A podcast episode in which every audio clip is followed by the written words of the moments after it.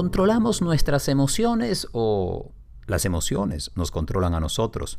¿Quién controla a quién? ¿Y de qué se trata la inteligencia emocional?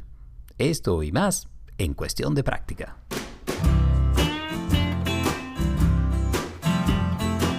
Hey, ¿qué tal? Bienvenidos a este nuevo episodio de Cuestión de Práctica. Soy Ali Bravo y estoy feliz de poder compartir contigo los próximos minutos para hablar de un tema que todos hemos sentido, las emociones. Porque, dime tú, si no has sido presa de las emociones, víctima de las emociones, objeto de las emociones, movido por las emociones. ¿ah? Las emociones están en nuestra vida eh, desde que abrimos los ojos en el día, desde que llegamos a este mundo. Nos hacen humanos. Somos humanos porque sentimos. ¿ah? Claro, Descartes nos decía, pienso, luego existo. Y está muy bien. La capacidad de pensar, el poder de la cognición es maravilloso. Y de hecho, como especie, nos ha puesto a los seres humanos en un lugar ah, fabuloso. A veces también delicado y muchas veces peligroso, pero sin duda fabuloso. Pero el sentir, ¿qué hay de esa parte? De la emoción y luego de los sentimientos. Cuando hablamos de emoción, hablamos de ese primer impulso que nos llega, el miedo o la rabia o la repulsión o la alegría. Y luego están los sentimientos, que una manera de explicarlos es eh, lo que elaboramos, lo que entendemos o la historia que montamos encima de las emociones. Ya los sentimientos tienen que ver entonces con ese amor, por ejemplo, que podemos sentir por eh, nuestra pareja, nuestra familia, por la humanidad, por nuestra mascota. Ya ahí hay pues, una emoción que se transforma en sentimiento gracias a la capacidad de pensamiento que tenemos. No quiero dar mucha vuelta porque mi idea era ir a lo básico, al fundamento de la emoción que nos hace humano y a lo que vamos a estar revisando hoy en cuestión de práctica. Mi invitada Silvia Gil es eh, educadora, es además directora de potencial humano de su propia empresa en Asunción, Paraguay. Se ha dedicado al estudio de la inteligencia emocional en el ámbito educativo, en el ámbito corporativo y también en el mundo del coaching cuando estamos hoy en día abriendo de tal manera las emociones em, para eh, convertirlas en no solamente objeto de una conversación, sino de las redes sociales, de discusiones amplias y abiertas, en donde, por ejemplo, nos preguntamos eh, como sociedad, ¿qué es lo que nos mueve? ¿La razón o la emoción? Es un debate fascinante, en donde cada vez más hay evidencia de que somos más emocionales que racionales. Por ejemplo, en el mundo de la economía hay toda una disciplina que es eh, precisamente la toma de decisiones irracionales y cómo manejan y gobiernan al mercado. Porque nos encanta pensar, hay una cita que me encanta de un magistrado de la Corte Suprema de Justicia de los Estados Unidos que decía, acá en ese nivel, en la Corte, nosotros tomamos decisiones eh, mayormente por la emoción e incluimos una dosis de razón. Estamos hablando pues, de alguien que tiene que utilizar las leyes y un proceso de razonamiento y de debate muy refinado para llegar a una decisión. Pero es que al final lo que nos está moviendo son las emociones. Y entonces, ¿somos capaces de controlarlas o no? Pues eh, sobre esto, de nuevo, hay muchas escuelas de pensamiento, muchas maneras de verlo y desde mi perspectiva, pues las emociones son esa energía fundamental que termina activando nuestros procesos de pensamiento. Si bien a través del pensamiento podemos ayudar a regular las emociones, pero al principio todo arranca con una emoción, con una emoción que se refleja en el cuerpo, con una sensación eh, física. No nos sentimos de la misma manera, por ejemplo, cuando estamos felices que cuando estamos rabiosos. No se activa nuestro cuerpo de la misma manera cuando tenemos miedo a cuando estamos en gozo o placer hay una reacción física distinta. Y esto tiene que ver con nuestro sistema nervioso y la manera como opera en lo bioquímico y, también a nivel neuronal. Pero de paso, y más allá de, de, todo ese cóctel de neurotransmisores en el que estamos, y de hormonas, y de todos nuestros nervios, y cómo conectan el cerebro con el resto del cuerpo y crean ese sistema nervioso, más allá de todo eso, hay otro ámbito que también es eh, fascinante, que es el ámbito del el impulso de las emociones, de cómo las aprendemos, de cómo nos relacionamos con ellas, de qué tan cómodos nos sentimos, eh, hablando, entendiendo las emociones e incluso aprendiendo a cómo procesarlas mejor. Bueno, ese es precisamente el área de la inteligencia emocional, en donde comenzamos a adquirir habilidades, destrezas, tanto, eh, podríamos decir, psicológicas como también cognitivas e incluso eh, corpóreas, un trabajo de la integración de mente y cuerpo, que nos ayudan entonces a, poder eh, torear, manejar, controlar, gestionar mejor ese mundo emocional que está allí y que toca todos los ámbitos de nuestra vida. Por allí irá entonces nuestra conversación durante este episodio con Silvia Gil. Em, antes, un, un pequeño ejercicio quizás podría servirte y que viene de la práctica de mindfulness cuando estamos hablando de emociones. El ejercicio es eh, entrar en contacto con la emoción y poder eh, sentirla, presenciarla y abrirle espacio para que esté presente. Y ese ejercicio lo que nos invita es que en lugar de querer correr, apartarnos y evitar las emociones que puedan ser eh, difíciles, duras y complicadas, o querer mantenernos completamente conectados y nunca salir de aquellas emociones que nos producen felicidad o regocijo o euforia, la invitación es encontrar una mayor ecuanimidad para poder eh, sentir cómo las emociones pasan, se mueven y cambian dentro de nosotros eh, y son tan pues, impermanentes como los mismos pensamientos y tantas otras experiencias que tenemos en el cuerpo y a nuestro alrededor.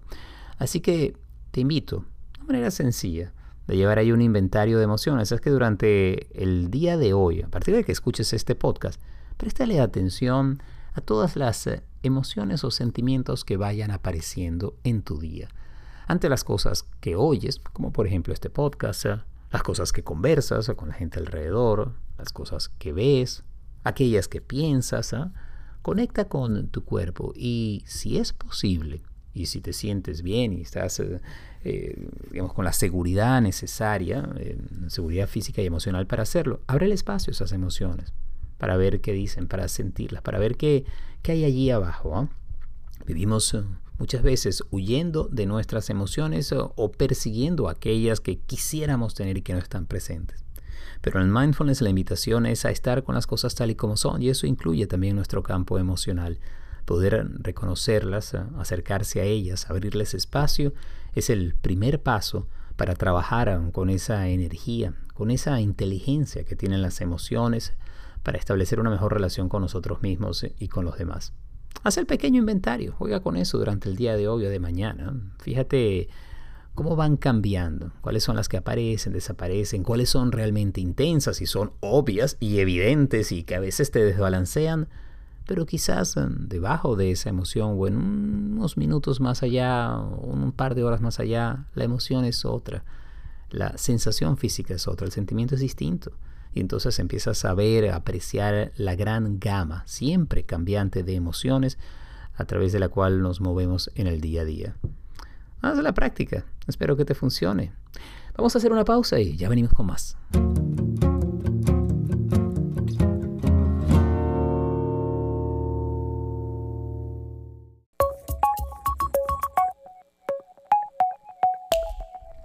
Y para hablar ahora de inteligencia emocional, me encanta darle la bienvenida a Silvia Gil, quien nos atiende desde Asunción, Paraguay. Ella es educadora, autora y coach. La entrevista que quiero compartir con ustedes a continuación forma parte del archivo de Inspirulina Radio y la tuvimos hace unos cuantos años, ¿eh? pero su contenido es tan preciso y tan claro que estoy seguro que te ayudará a la práctica del manejo de las emociones momento a momento. Las emociones cómo nos mueven, nos sacuden y también nos enseñan. Por eso es tan importante la inteligencia emocional que resulta ser no la aprendemos en ninguna escuela. Nadie nos enseña de manera directa a trabajar con nuestras emociones. Me acompaña Silvia Gil. Ella es especialista en recursos humanos, inteligencia emocional y coaching. Tiene una empresa consultora en Paraguay, Silvia Gil, Potencial Humano, y en base a esa experiencia con las empresas también está trabajando ahora en la educación en Paraguay. Es benefactora de la escuela ICD y nos acompaña desde Asunción para hablar de este tema de las emociones y cómo aprender de ellas. Silvia, bienvenida al programa. Muchísimas gracias, Eli. Es un enorme placer para mí poder eh, entrar en contacto contigo y con el gran proyecto que tenés. Gracias. Eh, mucho se ha hablado de esta inteligencia en el sentido del coeficiente intelectual, de la capacidad de razonamiento, pero últimamente se le pone más atención a las emociones, las cuales todos las tenemos, pero no sabemos muchas veces cómo manejarlas. ¿Por qué es esto, Silvia? ¿Por qué no nos suelen enseñar sobre las emociones y el manejo de ellas para mejores relaciones y llevar una mejor vida? Totalmente de acuerdo con tu comentario, Eli. Dice Daniel Goleman que somos 95% eh, seres emocionales y 5% seres racionales. Pero si conseguimos realmente trabajar en nuestra inteligencia emocional, ese 5% racional puede dominar al 95% de las emociones. Somos seres humanos emocionales.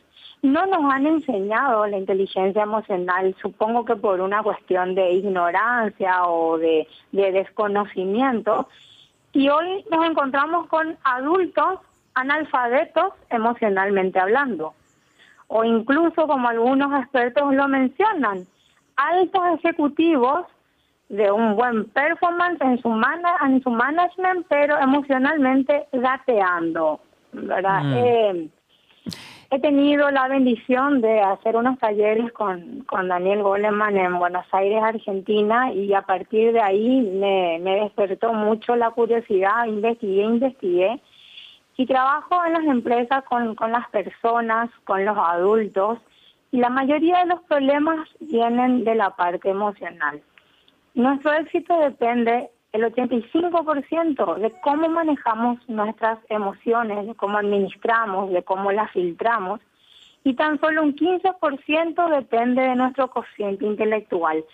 Es ahí el por qué hoy en día está mucho más en boga el, el trabajar nuestras emociones que solamente apuntar lo que es a nivel intelectual. Claro. Ahora, Silvia, eh, hay generaciones para las cuales las emociones son para guardarlas, para no mostrarlas, eh, para controlarlas, incluso para reprimirlas. Eh, tú me dices que en tu ejercicio profesional te has encontrado con muchísimos gerentes eh, brillantes, muy inteligentes, pero que son analfabetas emocionales. ¿Cuáles son los síntomas del analfabetismo emocional? ¿Qué, ¿Qué es lo que sucede allí?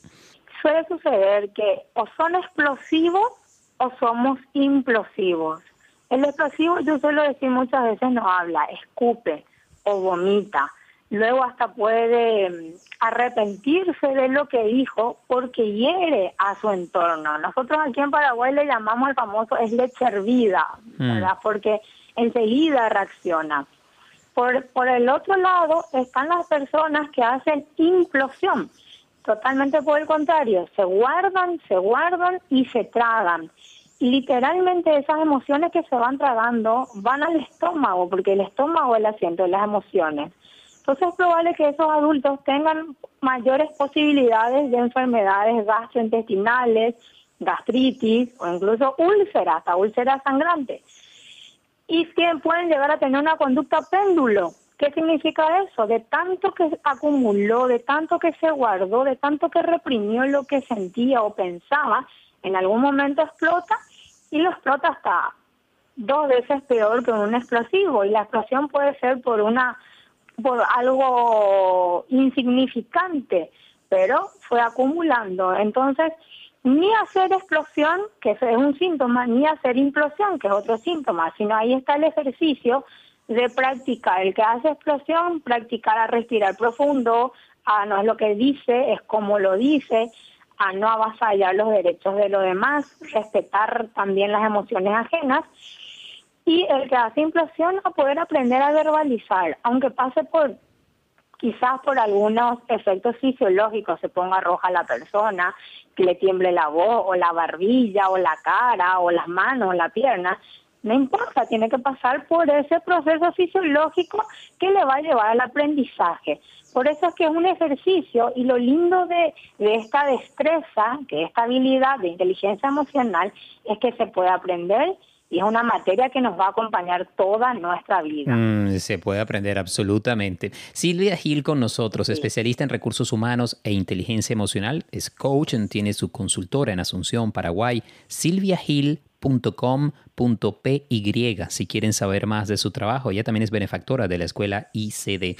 Em, Una de las cosas que me ha enseñado la meditación, Silvia, es a reconocer las emociones, pero antes de las emociones incluso las sensaciones en el cuerpo. Y tú estabas hablando de esas reacciones fisiológicas que son tan importantes porque antes de que la emoción esté en su apogeo, empiezan a haber algunas reacciones en nuestro cuerpo. Puede ser la respiración, el ritmo cardíaco, la temperatura, sudoración. Uno empieza a sentir cosas que están sucediendo allí y si uno pone atención sobre esto, puede entonces comprender este proceso de las emociones y yo no diría controlarlas, sino me gusta más la palabra manejarlas, porque en último caso las emociones son muy poderosas. Nuestro cerebro, nuestro sistema nervioso tiene miles de años evolucionando, adaptándose gracias a estas emociones.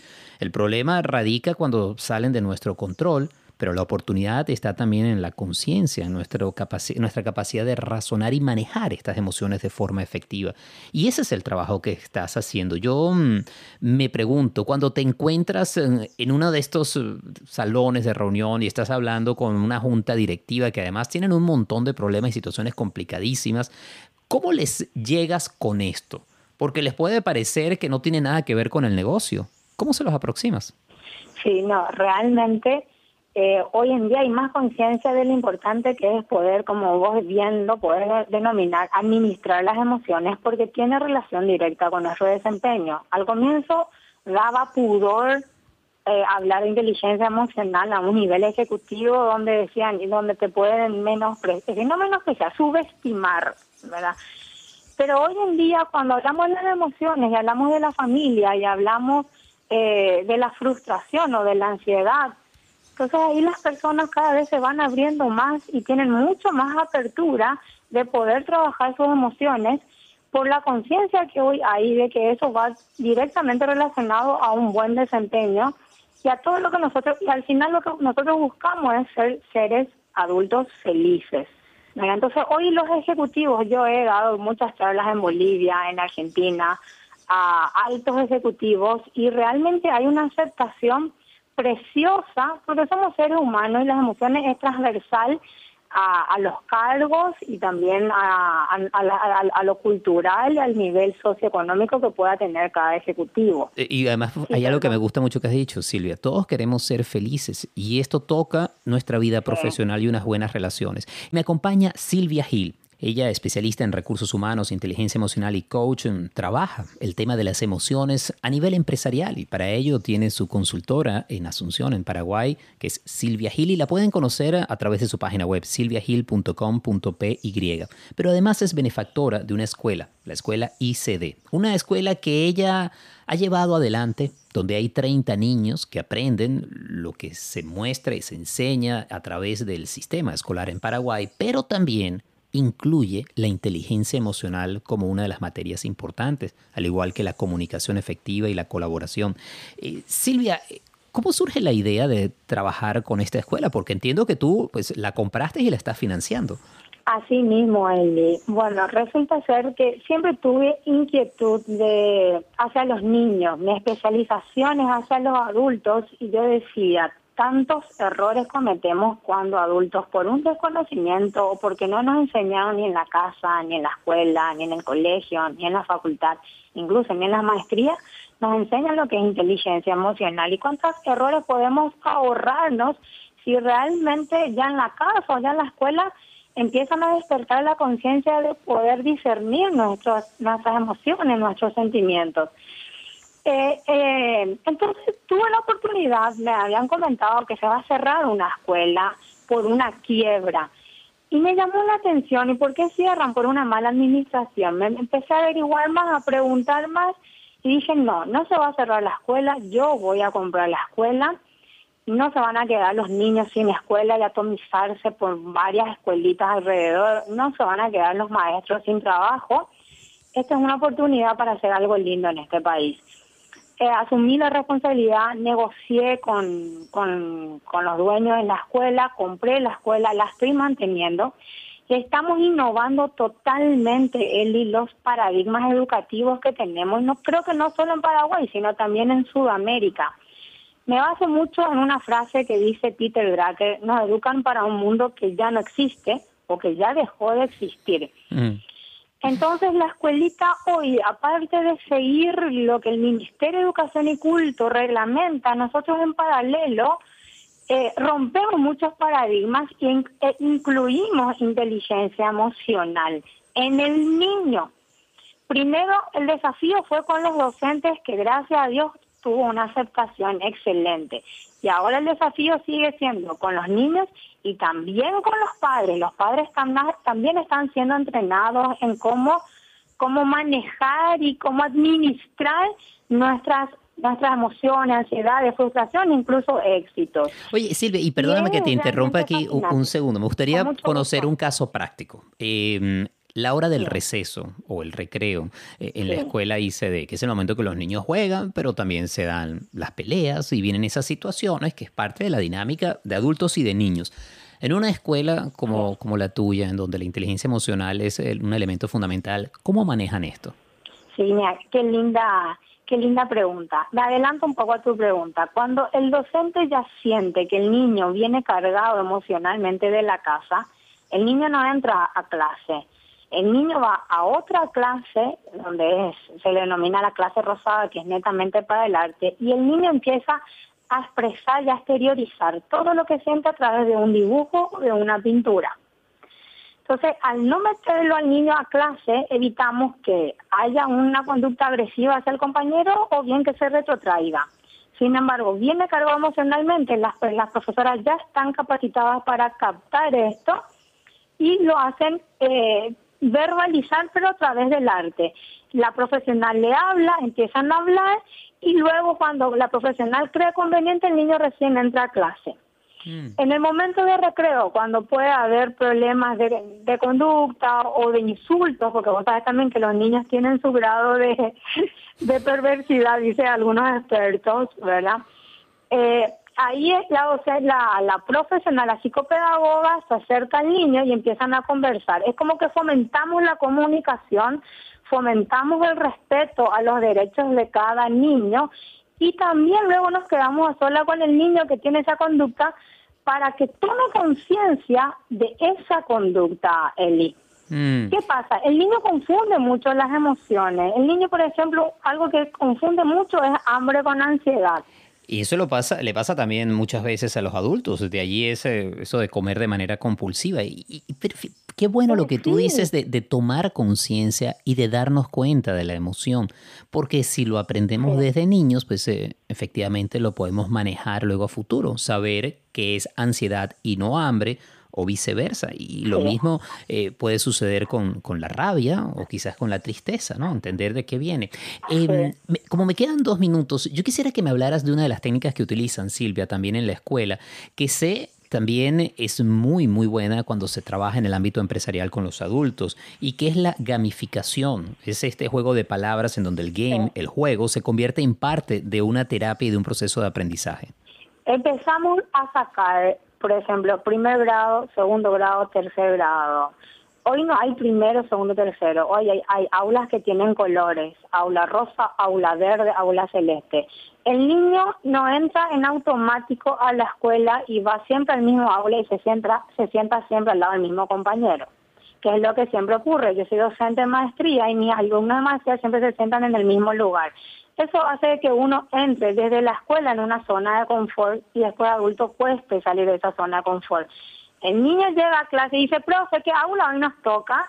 Nos toca aula verde. ¡Qué gusto! Se van al aula verde y dan eh, matemáticas con plumones, con revistas, con telas, y se hace algo mucho más divertido y no aburrido. Entonces al niño venir a clase o ir a la escuela no es aburrido y siempre hay algo diferente, algo divertido, no sabe qué clase le va a tocar, se van y hacen historia en la clase rosada, donde también hay revistas, donde hay letreros, y hacen historia a través de teatro. Entonces eh, convertimos la educación en, un juego, en algo lúdico, y que el niño, el niño se divierte y sobre todo vemos hermosos cambios de que aprenden jugando. Hmm. Eh, y, todo lo convertimos en juego. Ahí, ahí esa es una de las técnicas de gamification. Qué bien, es un proceso fascinante el que están desarrollando en estos momentos a través de la escuela ICD en Asunción, en Paraguay. Silvia, ha sido un placer conversar contigo.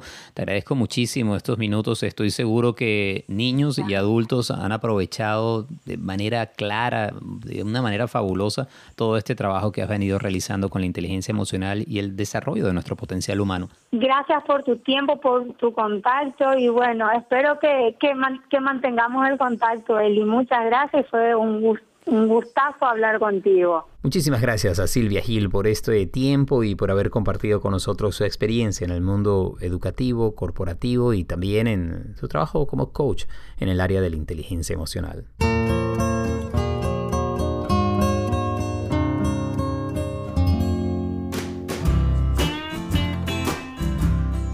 Y así cierra esta edición de Cuestión de Práctica. Como siempre, un millón de gracias por la sintonía, por estar con nosotros, por comentar y compartir el podcast y sobre todo, pues por escuchar a los episodios quizás no has oído todavía. Revisa. Eh, tienes ahí en tu plataforma favorita todo el listado de los podcasts que hemos realizado hasta ahora. O sea, a lo mejor encuentras por allí otros temas que seguro te podrán ayudar a una vida más plena, más completa, más auténtica, que no sea perfecta, pero que sí abrace nuestra humanidad. Cuestión de práctica es posible gracias al apoyo amoroso y constante de Gaby Contreras. Andy Grafe está en la edición y el montaje. Yo soy Eli Bravo y si quieres saber más de mi trabajo puedes visitar elibravo.com donde tienes acceso a mis actividades en la ciudad de Miami, información sobre mi práctica privada que realizo de manera presencial en Miami pero también en línea a través de distintas plataformas tecnológicas y de paso tienes un acceso a la aplicación Insight Timer donde están algunos de los audios de las meditaciones que he utilizado en distintos talleres y que están disponibles para ti de manera completamente gratuita allí en Insight Timer. Un fuerte abrazo y será hasta la próxima. Seguimos en sintonía.